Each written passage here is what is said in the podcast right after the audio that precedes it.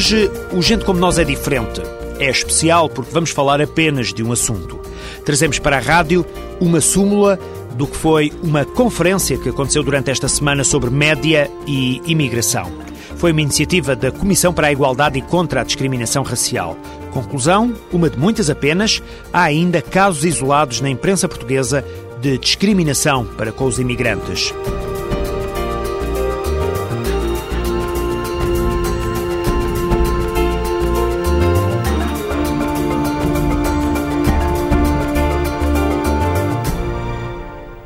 Sala cheia na representação da Comissão Europeia em Lisboa. A temática proposta para a conferência foi Média e Imigração. Esteve presente o Ministro da Presidência, Pedro Silva Pereira, a Alta Comissária para a Imigração e Diálogo Intercultural, Rosário Farmaus, muitos convidados. É óbvio que aqui na rádio, em 20 minutos ou pouco mais do que isso, não é possível retratar uma manhã de intervenções e debate. Proponho, por essa razão, passar em revista alguns tópicos que poderão ter mais interesse do ponto de vista do cidadão comum e dos próprios imigrantes. Vamos, pelo menos, tentar nos próximos minutos, começando talvez já por citar um estudo relativo ao ano de 2007. Foi um ano atípico, como se vai ouvir. A autora do estudo é Isabel Faran. Foram analisadas mais de 2.600 notícias em que os imigrantes ou a questão da, da temática da imigração se punha. O principal tema abordado foi a clandestinidade, com 22,6% do total, ficando em segundo lugar, logo abaixo, o tema da criminalidade, com 22,5%, uma diferença muito escassa. E depois então surgia a discriminação com 12,5%. A investigadora Isabel Farano, no entanto, considera que apesar de 2007 ter sido um ano bom, foi um ano atípico. Houve uma melhoria, apesar de. uma melhoria nas, nas, notícias veiculadas, digamos que menos ênfase no crime, nas transgressões sociais, na questão da prostituição, que tinha sido um grande, grande fator de discriminação, sobretudo relativamente às mulheres, primeiro, e depois às mulheres brasileiras, não é? Então, eh, em 2007, realmente os resultados apontam para uma melhoria de tratamento na, neste tema tema da prostituição.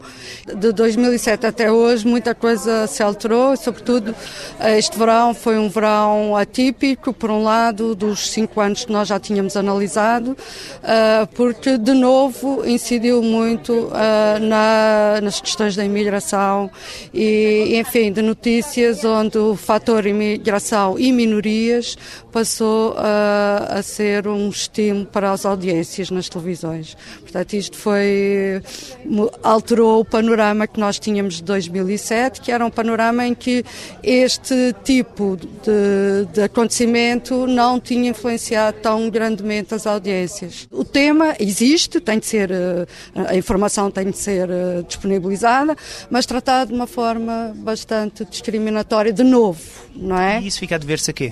Uh, bom, nós temos alguns, alguns elementos de justificação que ainda não estão totalmente trabalhados, mas que, por um lado, a agudização da crise, existe na sociedade de Portugal um, um conceito que está a vir ao de cima, que faz parte desta crise, que é o conceito de pânico moral e sociedade de risco, onde a imigração é um fator desse pânico moral e da sociedade de risco, e isso apareceu neste verão com uma força muito grande. Fica então esta ideia a oportunidade de uma conferência que reúne imigrantes, jornalistas, investigadores e pessoas atentas a este fenómeno.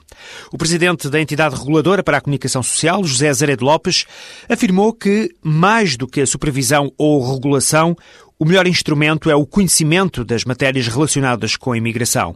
Azeredo Lopes relembrou os episódios do Arrastão no verão passado e já mais recentemente o da Quinta da Fonte, temas, segundo ele, maltratados pela imprensa. O Conselho Regulador e a entidade reguladora poderão verificar com preocupação como, com muita facilidade, se davam passos, eh, a meu ver, eh, negativos e criticáveis no modo como se estabeleciam imediatamente estereótipos sobre determinados grupos de pessoas, sobre determinados grupos étnicos e, infelizmente, ou ou verificámos que a presença era reduzida, ou então, quando a presença destacava, vinha muitas vezes a corresponder a uma exposição tipológica que, infelizmente, a meu ver, eh, representa incumprimento de alguns deveres fundamentais eh, dos mídias. Pedro Silva Pereira, Ministro da Presidência, o responsável pelas políticas de imigração do Governo, diz compreender bem os meios de comunicação social porque já vestiu essa pele.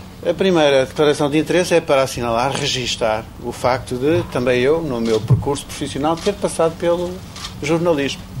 Há nisso vantagens e desvantagens, porventura uma uh, percepção da posição dos meios de comunicação social que eh, dificilmente se tem eh, se não se passar por dentro dessa realidade e desse mundo e, portanto, aqui está feita essa declaração de interesses. Feito este anúncio, o ministro, mesmo defendendo a causa dos imigrantes, alertou para a separação de águas e para a boa compreensão dos dois lados desta questão. Nem sempre a política para a integração dos imigrantes tem necessariamente que andar de mãos dadas com o exercício do dever de informar.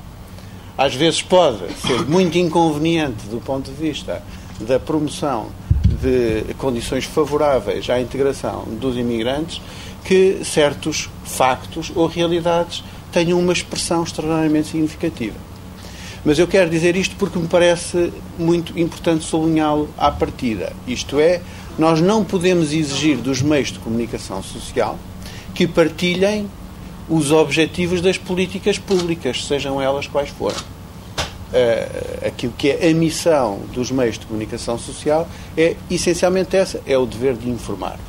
E, portanto, eu julgo que não é legítimo nós pedirmos aos meios de comunicação social que, antes de exercerem o seu dever de informar, se, uh, uh, se cometam a tarefa de fazer uma ponderação em que medida é que o exercício do seu dever de informar condiciona ou não condiciona os objetivos de uma política pública que é perseguida por este ou por outro governo qualquer, seja qual for o sentido que essa política pública tiver. Afinal, esta é uma relação com dois sentidos. Também é preciso compreender as exigências do dever de informar.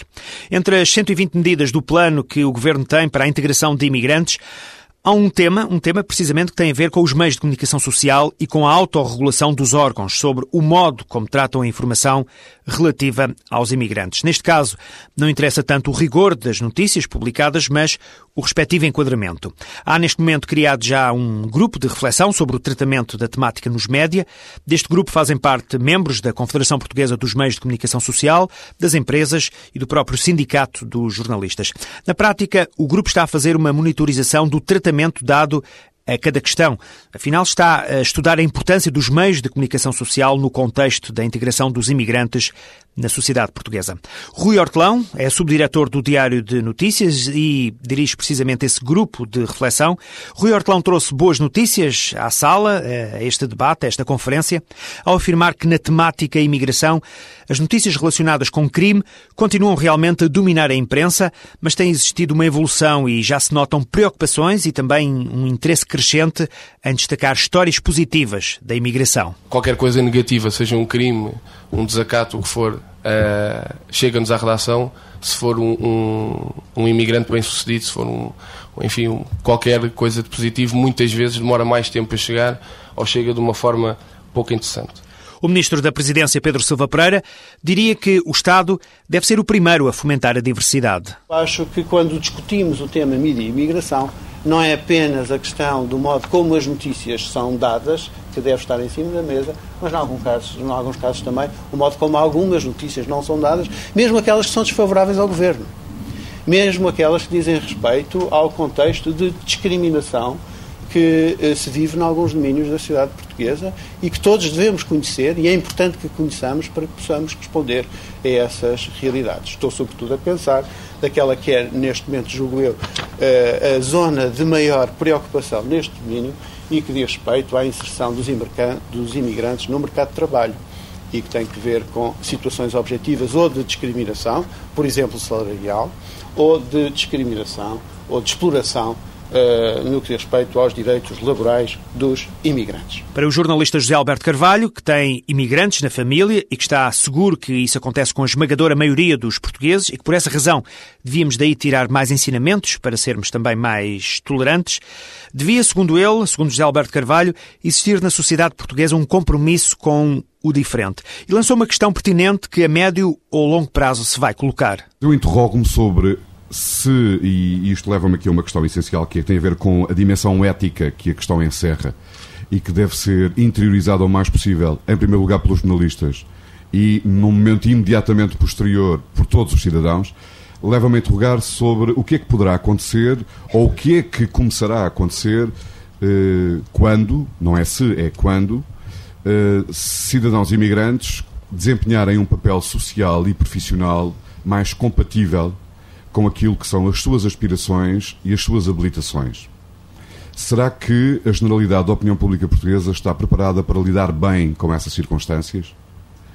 Eh, e eu penso que isso só poderá acontecer se houver aqui, de facto, uma interiorização de um padrão ético e de uma uh, inapelável uh, eh, mais-valia e benefício uh, sob todos os pontos de vista da sociedade portuguesa se ela for inclusiva, se ela for plural, uh, que ela tem de facto a ganhar com as comunidades imigrantes, isto não pode estar colado com, com saliva, uh, porque a primeira fricção terá tendência para, para derrapar. Eu interrogo-me sobre, eh, sobre isto. José Alberto Carvalho, o diretor de informação da RTP, considera que existem ainda alguns preconceitos nas redações e alguns erros. O mais flagrante e também o mais notado tem a ver com a tendência para a categorização da nacionalidade dos criminosos. Há circunstâncias em que faz sentido identificar eh, a origem étnica, eventualmente, das pessoas, eh, mas não acho que seja o caso nas circunstâncias de crime, que são aquelas em que, me parece a mim, e faço meia culpa em relação ao serviço público, são aquelas onde eu verifico, ainda que com cada vez menor prevalência, mas onde eu ainda verifico alguns erros no sentido de associar determinadas eh, etnias ou nacionalidades a comportamentos criminosos eh, ou marginais. É, é nas situações de crime, não é? Uh, mas isto leva-me a uma outra questão que eu acho que é uh, significativa e vou ser breve. As entidades oficiais em Portugal têm dois discursos dois discursos contraditórios. Nós estamos a ter aqui esta conversa e eu tenho a certeza absoluta que os jornalistas e os órgãos de informação são aqueles que mais, uh, ou são daqueles que mais respondem aos apelos das entidades e das associações de imigrantes e das entidades que lutam contra a discriminação e que promovem a integração. Mas, por exemplo, as entidades oficiais em que eu eh, coloco entidades como a ASAI, por exemplo, a propósito da história dos restaurantes chineses, uh, ou a Polícia Judiciária, a propósito de todos os comunicados sobre detenção de pessoas, têm uma prática que tem décadas e que não foram alterados e que têm uma, um enorme poder de sedução das redações. Eu costumo, e já disse isto numa conferência na Polícia Judiciária, e digo isto sistematicamente aos jornalistas todos só há uma circunstância em que, eh, no discurso público português, os jornalistas utilizam a palavra indivíduo, que é quando uma pessoa faz parte de um comunicado da Polícia Judiciária. Deixa de ser uma pessoa, passa a ser um indivíduo. E geralmente não é boa pessoa, não é? Eh, porque o tom é sempre é um tom depreciativo. E a Polícia Judiciária tem por hábito informar adicionalmente da nacionalidade dos detidos, dos indivíduos, não é? Não são homens nem mulheres, são indivíduos. Eu sugiro, eh, se me permitem, que numa próxima circunstância, em próximas circunstâncias, tentem envolver estas entidades, porque aí estaremos a atuar no início da cadeia e não no fim porque muitas vezes eh, a pressão do tempo nas redações não permite todos os cuidados, há uma inércia induzida por décadas de comportamento no que diz respeito, por exemplo, ao tratamento noticioso dos comunicados da polícia, e se o comunicado da polícia omitir a nacionalidade das pessoas, eu tenho a certeza que desaparecem, eu, eu aposto, 80% das referências à nacionalidade uh, das pessoas envolvidas em, em, em, situações de crime ou de suspeita de, de fuga à lei. E António Vitorino, comentador, antigo comissário europeu responsável pelas áreas da Justiça e Assuntos Internos, também trouxe uma visão própria a esta conferência sobre média e imigração. António Vitorino deu exemplos do que se faz aí pela Europa. Há países onde a referência à raça é pura e simplesmente interdita. Não interdita por decisão legislativa. A França, por exemplo, entende que a referência à raça é um, contrária à Constituição da República e à, à igualdade republicana. Há países onde a regra é a, a raça refere-se sempre, seja quem for. Portanto, quando houver um crime praticado por um branco, terá que se escrever branco praticou o crime. Para estar exatamente igual às circunstâncias, com a referência às, à raça em todos, os demais, em todos os demais casos. Há órgãos de comunicação social que adotaram códigos de conduta diferentes, que dizem a raça só é referida quando há um elemento rássico na motivação do crime quando o crime é fruto de uma delinquência, digamos assim, eh, que, que não escolhe diferenciação de cor de pele, eh, uma vez que não é o fator motivador do crime, eh, não é de fazer referência à raça, mas isso é uma decisão dos próprios códigos de conduta. Onde de facto, eu há o Alberto Carvalho chamou a atenção para isso, e onde de facto se nota que ainda há uma filtragem muito mediada em função da origem migratória e em função da raça, é em alguns serviços do Estado que depois tem um efeito indutor na opinião pública e nos próprios meios de comunicação social. Em todos os países europeus, nota-se que este tipo de filtragem, e até às vezes de práticas discriminatórias, é frequente nas polícias e, pasme-se, nos tribunais. A polícia e os tribunais são dois serviços do Estado particularmente sensíveis e vulneráveis a este tipo de discriminação em todos os países. E algumas estatísticas de condenações uh, demonstram dramaticamente esta realidade. Voltamos agora a escutar a investigadora Isabel Ferran. Ela afirma que os africanos, oriundos de países de língua oficial portuguesa, sentem-se maltratados pelos média em Portugal. Mais eles do que os cidadãos provenientes da Europa de Leste, mas, em geral, todos se sentem maltratados pela comunicação social.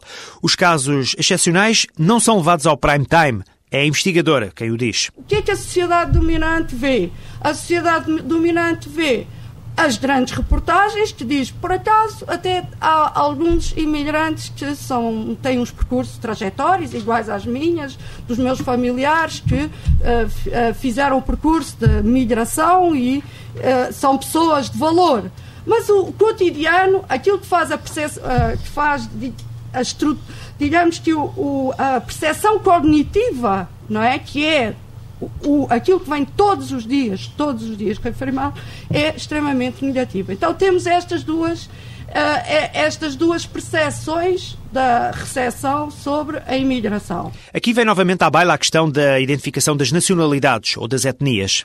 A nomeação da etnia é um problema seríssimo.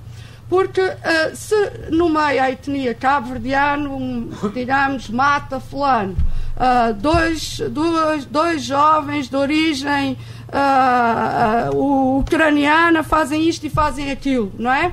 Portanto, esta nomeação já criou uma percepção cognitiva na sociedade dominante que quando não surge a etnia, a percepção da sociedade dominante inventa mentalmente, cognitivamente, a etnia para o, o, o, o, digamos, o criminoso ou o ladrão, digamos. Ora, isto uh, talvez tenhamos que voltar atrás e voltar tudo ao princípio, ou seja, nomear sempre, porque há portugueses brancos maus, portugueses brancos bons, portugueses pretos maus, portugueses pretos bons, há, de tudo. E isto isto, isto é um problema sério, porque, digamos, as pessoas inventam a percepção. Têm percepções que são percepções cognitivas inventadas. E isto é muito, muito, hum, digamos, uh, perverso. É preciso acabar com ideias preconcebidas. António Vitorino considera que existem várias nos média, como, por exemplo, a ideia feita de que os imigrantes são competidores no mercado de trabalho e retiram postos aos portugueses. O que se prova, sobretudo em termos estatísticos, é que os imigrantes normalmente vêm para ocupar os lugares mais baixos da escala social.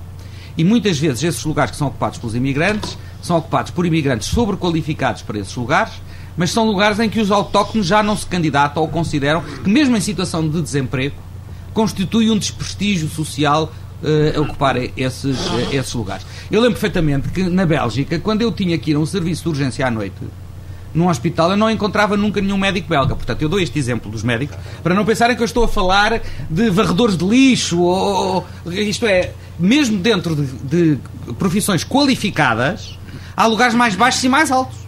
E os trabalhos mais penosos, por exemplo, do turno da noite dos hospitais públicos belgas, médicos e enfermeiras, portanto, pessoal qualificado, é, eu, eu fui tratado por um médico do Mali, por, um, por uma enfermeira do Zimbábue, isto é, o essencial do trabalho penoso das urgências noturnas era feito por médicos imigrantes porque os médicos belgas não queriam fazer, já não estavam para fazer o trabalho noturno e faziam o trabalho, o trabalho diurno. Outra opinião, a de Marcelo Rebelo de Sousa, com uma primeira nota nesta intervenção, para dizer que também ele pertence a uma família de imigrantes e para acusar os média portugueses. Em três gerações, avô, pais, irmão, filho, foram imigrantes.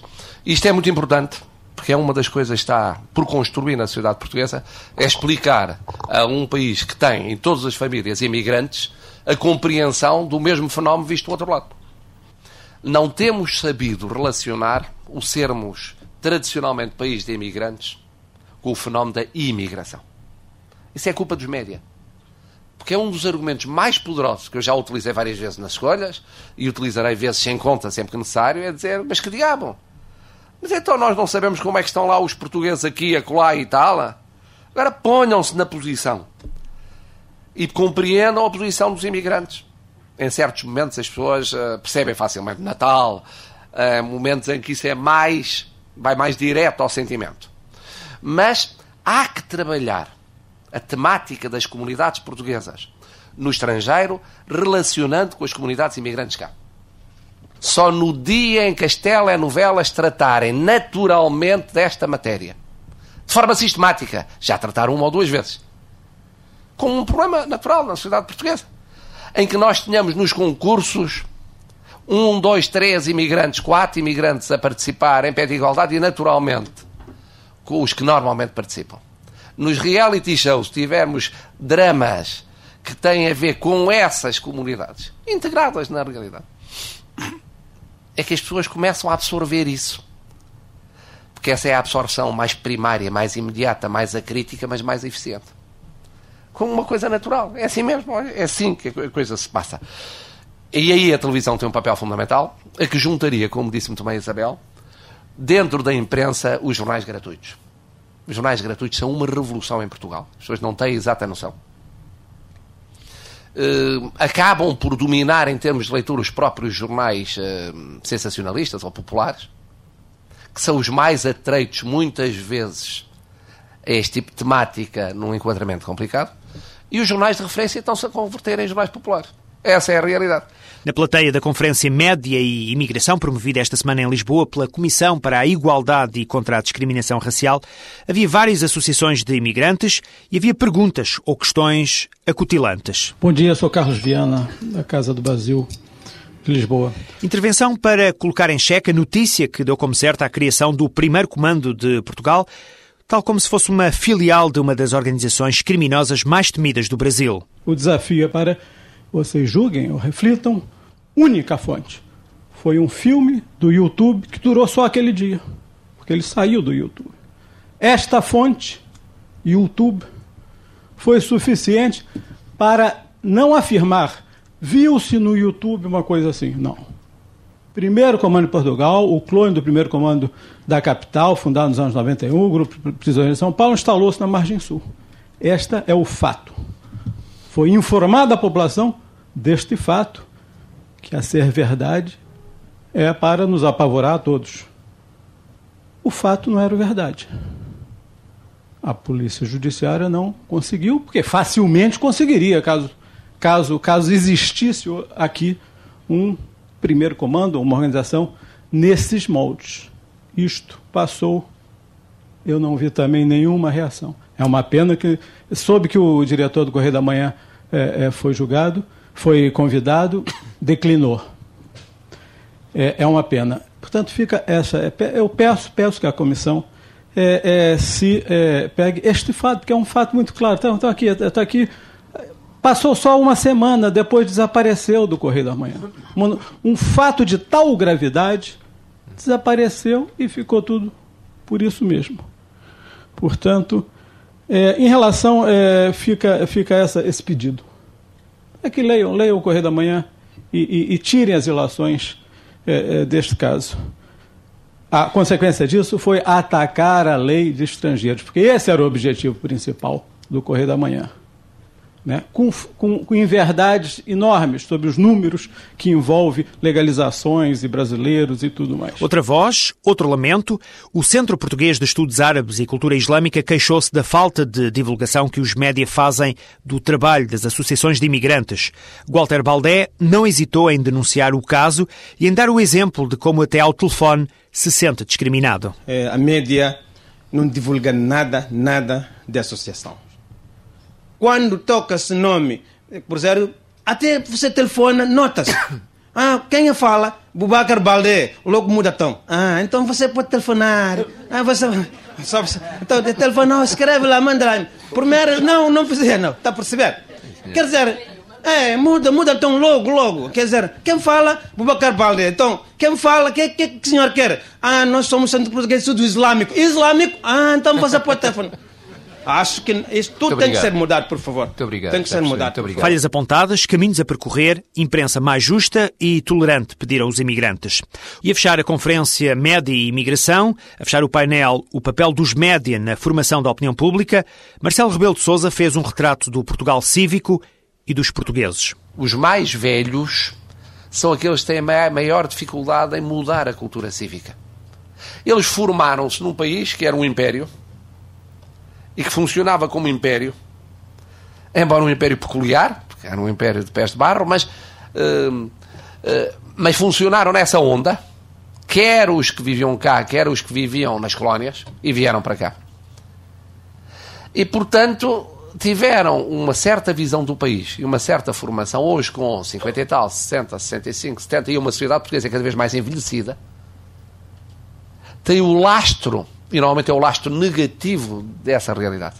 Se juntarmos a isso a crise do país rural, essa crise do país rural agrava estes traumas, estes complexos. E neste momento, infelizmente, a questão da imigração uh, é uma prioridade política largamente através deste governo. Mas não sei se é uma prioridade política na sociedade portuguesa. Termina agora com estas reflexões mais um Gente Como Nós, hoje inteiramente baseado naquilo que foi a conferência Média e Imigração. Críticas e sugestões podem ser endereçadas para gentecomonós.pgm.pt gentecomonós.pgm ou pgm.pt Até para a semana.